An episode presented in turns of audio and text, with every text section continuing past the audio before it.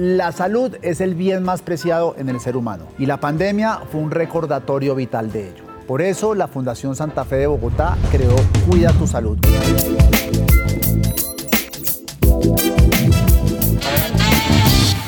Un podcast donde vamos a conocer mucho acerca de dolencias, cuidados, enfermedades, prevención y tantos otros temas más que son de su interés. Hoy vamos a centrarnos en la zona abdominal, una zona que tenemos muy presente, donde se presentan con cierta regularidad ciertos dolores y que muchas veces no les prestamos atención o la atención que deberíamos y terminan siendo muy graves.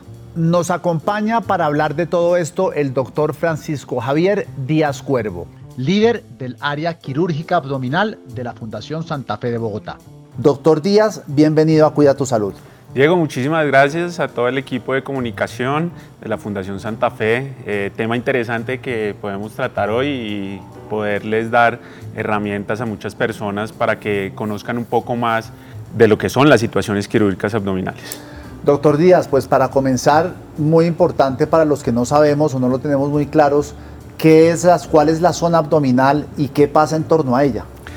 Sí, realmente el abdomen es un área que, abarca y que contiene muchos órganos y por los cuales eh, transita principalmente el tracto gastrointestinal, desde el esófago, que es ese tubo que lleva la comida al estómago, y de ahí en adelante el intestino, delgado primero y grueso después, eh, que transforma nuestro alimento en eh, algo productivo para nuestra nutrición. También todos los órganos de apoyo, por ejemplo, el páncreas, el hígado, la vesícula, eh, otros órganos eh, como el vaso. Y, ¿El eh, estómago no está dentro de El estómago, sí, la cámara gástrica como tal. Es que lo que o sea, ¿la cámara gástrica es el esófago, estómago e intestinos? No, el esófago es un órgano, que es el tubo que baja la comida. El estómago como tal, sino que mucha gente popularmente llamamos el área abdominal el estómago pero el estómago es un órgano que es la cámara gástrica independiente, eh, que es el que recibe el alimento, el que se llena con el alimento cuando comemos y de ahí en adelante comienza todo el metabolismo de esos alimentos.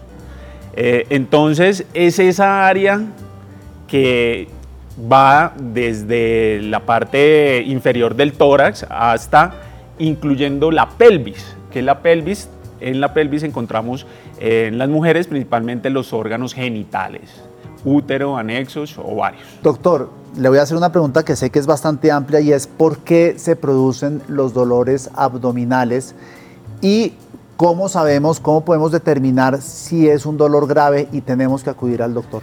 Es muy importante. Lo primero es que cualquier órgano intraabdominal eh, puede causar dolor eh, y de hecho pues durante la vida tenemos muchos episodios de dolor abdominal por diferentes razones. Ahí viene lo importante, que es determinar cuál va a ser una urgencia, cuál es el importante y qué debemos hacer. Entonces, eh, ahí es que tenemos que conocer cuáles son esos signos de alarma, cuáles son esas, esos síntomas que comenzamos a presentar para prender la, alarma, la alerta y poder consultar a tiempo, ya sea de manera eh, prioritaria o incluso de urgencia. Podríamos pensar en que un dolor abdominal intenso que es incapacitante, o sea, que lo bota usted a la cama, que no lo deja eh, levantarse, que no lo deja trabajar, que no se concentra en una intensidad superior, ese es un signo de alarma. Los dolores abdominales se pueden acompañar también de vómito, eh, de cambios en la deposición eh, y de fiebre. Entonces esas son las cosas principales. Cuando realmente uno ve que ese dolor está acompañado de estos otros síntomas, es cuando prendemos las alarmas y decimos es importante y hay que consultar. Y sobre todo si están persistiendo o son continuos, pues aún más. Yo, conozco a personas que tienen dolores abdominales frecuentes y que se automedican. Dicen, ah, yo sé que esto me está pasando, me tomo una pepita, se les pasa, pero después uno oye de casos en los que se les complicó seriamente por estar automedicándose. Así es, uno de esos ejemplos para irnos centrando en las principales patologías que vemos nosotros y tratamos es el caso de la apendicitis aguda. Entonces son personas que les da el dolor abdominal, se automedican, toman su analgésico en la casa, el analgésico lo que hace es enmascarar el dolor, lo cubre, la persona se comienza a sentir mejor y si sigue tomando analgésicos y se sigue automedicando y cubriendo o enmascarando el dolor, pues ahí es que cuando llegan a nosotros ya vienen muy tarde, han pasado mucho tiempo y de pronto se ha complicado. Entonces, eh, si la recomendación es vigilarlo, observarlo y, y determinar precisamente cuándo es ya el momento de ir a consultar, sobre todo a un servicio de urgencias. ¿Cuáles son las, las principales dolencias abdominales, doctor? Como usted lo denomina, las patologías de toda la experiencia que usted ha tenido en este campo, ¿cuáles son las que más se presentan? Bien, en las situaciones quirúrgicas abdominales hemos manejado eh, cinco principales patologías. Eh, la primera es la patología vesicular de la vesícula biliar, en la cual encontramos los cálculos, que son tan comúnmente conocidos, al tener cálculos en la vesícula, lo que ocurre es que cuando se contrae esa bolsa, esa vesícula, que es del tamaño de un mango Tommy, se tapa con los cálculos y no puede sacar la bilis y comienza a esforzarse en contraerse y da un dolor. Es un dolor cólico intenso que cuando se destapa la misma vesícula, sale la bilis y se mejora el dolor. Y esos episodios de dolor hacen que se inflame la vesícula. Listo. Segundo. El segundo, la apendicitis aguda. La apendicitis aguda es una patología que nos da en cualquier etapa de la vida, pero principalmente en adolescentes y adultos jóvenes. Y se dice que durante lo largo de la vida, a 7 de cada 100 personas les da apendicitis. ¿Todas se operan? ¿Todas pasan por Lo importante de la apendicitis es diagnosticarla a tiempo y no esperar que se complique. De ahí sí se deriva lo que conocemos popularmente, que se revienta, se perfora el apéndice y causa peritonitis que es una infección. Que es ya una infección más generalizada dentro del abdomen, porque al reventarse el apéndice se sale eh, contenido del apéndice que es pus y materia fecal y se contamina el abdomen. Y esa patología sí es grave. Uno escucha que el apéndice no sirve para absolutamente nada. ¿Eso es cierto o eso es un mito de los que se van inventando las sociedades? Es cierto, eh, realmente el apéndice tiene una función en las primeras edades de la vida de producir células de defensa, de inmunidad, pero realmente a partir de, de la adolescencia ya no sirve para eso. Y es un remanente embriológico del intestino que lo que puede llegar a causar es algún tipo de problema o de enfermedad. ¿Usted recomendaría o es recomendable que ya una persona que ya haya superado la adolescencia se lo, no, saque? No, no se hace, no se hace.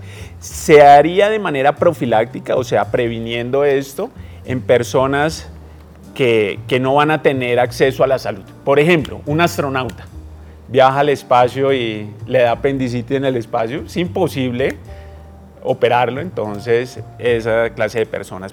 Pero realmente eh, se se hace en la mayoría de casos, por no decirlo en la totalidad de casos, de manera urgente. La tercera. La tercera son las hernias de la pared abdominal.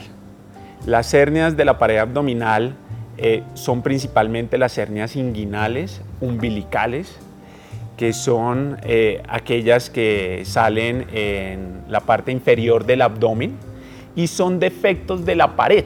¿Qué quiere decir eso? Son huecos por donde protruye o sale algo del contenido abdominal. Por lo general es grasa, pero cuando crecen mucho pueden salirse los intestinos a través de ese defecto, de ese hueco, y obviamente causar una serie de problemas. Estas sí son patologías que se deben diagnosticar y se previenen operándolas. O sea, no hay nada diferente a una cirugía para reparar una hernia, porque como es un hueco, es un defecto, no sirve ninguna clase de medicamentos, no se quitan de ninguna otra manera que con una cirugía. ¿Y, con qué tapan ese hueco? Acá en la fundación lo hacemos por la paroscopia. Eh, a diferencia de pronto, eh, como se hacía antes o incluso en muchos lugares todavía se sigue haciendo cirugía abierta. Se puede reparar con los mismos tejidos o con una prótesis, con una malla que cubre el hueco a manera de un parche. Es una cirugía ambulatoria que se soluciona realmente en un tiempo rápido eh, y que los pacientes pueden continuar el resto de su vida con la malla que a pesar de ser un cuerpo extraño realmente son muy buenas perdurables y con baja reacción. Hemos ido por la vesícula, hemos ido por el, em, apéndice y hemos ido por las hernias. Sí. Eh, o sea, el daño en las paredes abdominales. El daño en la pared abdominal. La cuarta es la obstrucción intestinal. La obstrucción intestinal tiene tres causas principales. La primera son cicatrices y ahí me detengo para explicarle que las cicatrices se producen por cirugías previas. Entonces, así como se hacen cicatrices en la piel, por dentro, cuando hay cirugías abdominales, también hay cicatrices entre los intestinos. Entonces, eso lo llamamos adherencias o bridas que hacen que se peguen los intestinos. El intestino, al ser un tubo y tener rodeado una cicatriz, puede que lo jale y lo acode para que me entienda, o lo estreche la luz y se obstruye el intestino. Y al no poder tener un tránsito del intestino fluido, pues se acumula todo el líquido y vienen los problemas. ¿Y la quinta?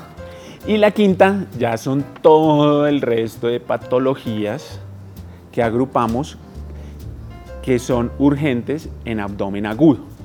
Por ejemplo, Abdomen agudo es alguien que se le obstruye la circulación de los intestinos. Y al no llegarle sangre a ese intestino, pues ese intestino comienza a sufrir y a presentar isquemia. Es el mismo concepto que tenemos de un infarto. ¿Isquemia es falta de sangre? Claro, isquemia es que no le llega sangre, no hay oxígeno en el intestino y se comienza a morir. Es el mismo concepto del infarto. El infarto es que se le tapan las arterias del corazón a un pedazo del corazón y no se puede mover ese corazón. A uno cuando le dicen si quiere evitar ataques al corazón, pues le recomiendan tener una salud, eh, una nutrición eh, saludable, que practique ejercicio, que duerma al costado derecho, una cantidad de cosas. Con el tema abdominal, si es posible prevenirlo, cómo cuidarnos, cómo evitar que la cosa llegue a mayores o sencillamente si yo tengo un, régimen alimenticio propicio y hago ejercicio bien, ¿eso me puede evitar dolencias abdominales o no? Definitivamente, pues las dos cosas principales es la nutrición y el ejercicio. Eso sirve y aplica para todo. Eh, hoy en día vemos personas con un mayor peso, eh, con tendencia a la obesidad. Precisamente esto hace que puedan aparecer las patologías del abdomen, eh, principalmente de la vesícula. Doctor Díaz, cuando se complica un dolor, independientemente de la zona abdominal, ¿ahí qué sucede? Porque sí me interesa que las personas que nos están viendo y escuchando sepan la gravedad de no tratarse un dolor a tiempo, de no consultar a tiempo.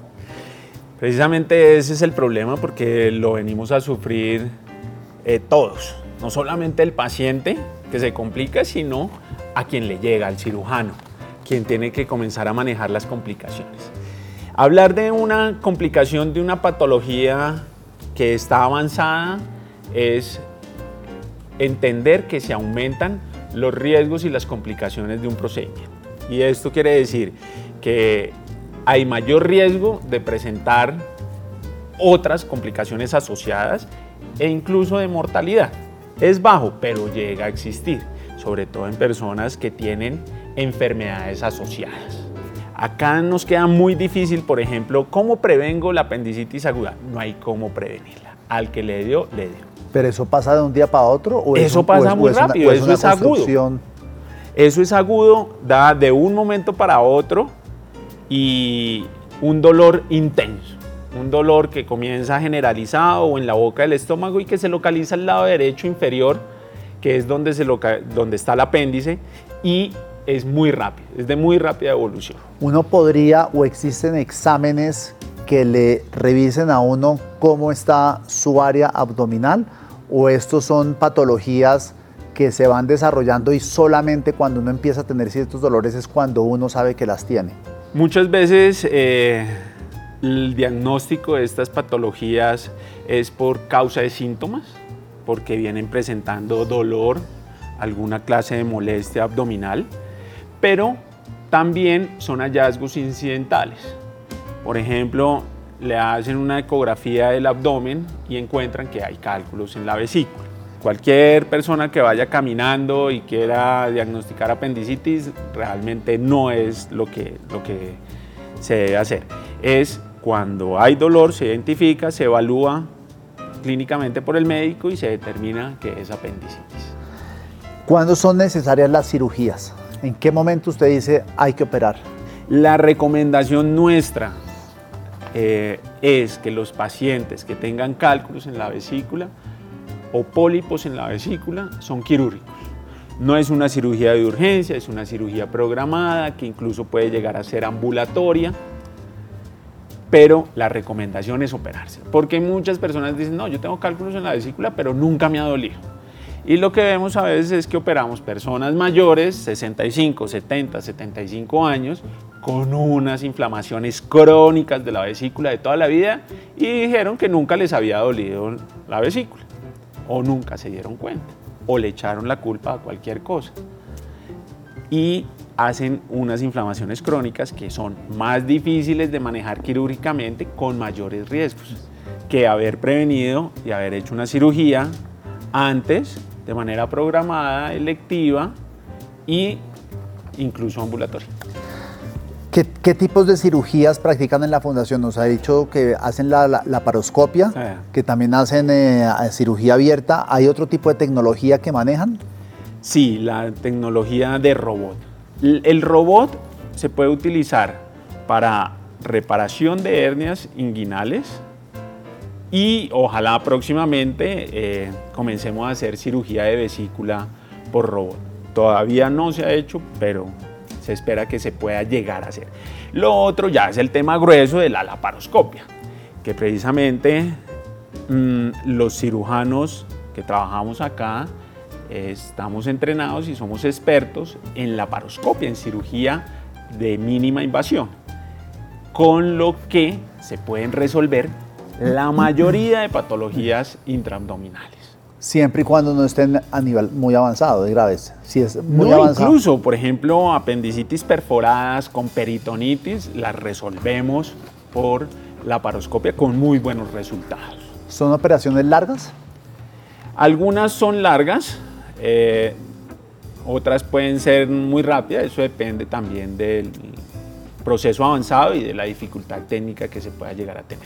Un paciente que debe ser operado, ¿qué debe tener en cuenta antes durante y después de la operación. ¿Qué cosas podemos hacer para que nuestra cirugía salga bien? Entonces, tema de cicatrización y de nutrición. Definitivamente van de la mano y la nutrición es fundamental. En temas de cicatrización, por ejemplo, las personas que fuman deberían dejar de fumar con una antelación mínimo de un mes eh, ojalá nadie fumara, pero el cigarrillo sí tiene evidencia de que cambia la cicatrización. Y obviamente las personas deberían estar en un estado nutricional óptimo para poder ser llevados a cirugía. ¿Alcohol, ¿alcohol también? ¿Suprimirlo? Preferiblemente. Claro, el alcohol lo que pasa es que tiene efectos precisamente sobre la nutrición. Durante el proceso de cirugía, pues confianza en el, equipo médico que lo va a intervenir, confianza en el cirujano que va a hacer la intervención y pues obviamente pensar en que todo va a salir bien y que a futuro depende también mucho la recuperación por parte del paciente. Es importante entonces en el proceso del posoperatorio después de la cirugía que los pacientes ayuden en esa rehabilitación desde la parte física y mental.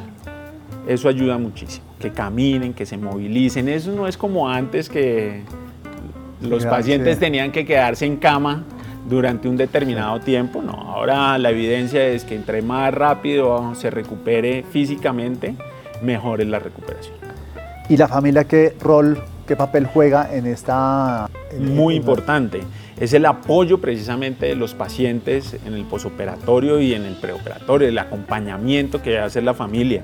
Nosotros acá desde la fundación insistimos mucho y es un pilar importantísimo la familia porque no solamente centrarnos en el paciente, sino en esas personas que están acompañando, que están igual de preocupadas, eh, que tienen que enterarse de qué pasó, qué se hizo y qué plan hay para que puedan apoyar al paciente y ayudarnos en todo ese proceso de recuperación. Eh, es un tema fundamental el poder hablar previo, durante y después de la cirugía con los familiares que son los que van a apoyar en ese proceso de recuperación al paciente. Pues nada, doctor, no sé si se me está quedando algo por fuera de lo que quisiera comentar o si ya dimos un paneo bastante interesante sobre el área abdominal, patologías y demás. Yo creo que finalmente es invitarlos a que conozcan eh, los servicios que prestamos acá en la fundación, las cirugías que hacemos, somos un hospital de cuarto nivel, eso quiere decir que cubrimos eh, todas las cirugías. Es la categoría más alta, ¿no? Cuarto sí, señor. Y que podemos eh, y estamos en la capacidad de equipo humano y tecnológico para realizar todas estas cirugías de, abdomen. Pues doctor Díaz, muchas gracias por estar aquí en Cuida tu Salud. Nos vemos la próxima semana para un nuevo episodio. Recuerden escribirnos en nuestras redes sociales para saber de qué quieren aprender más, cuáles son sus inquietudes y pues nuevamente, gracias, doctor Díaz. Diego, muchísimas gracias. Gracias por la invitación.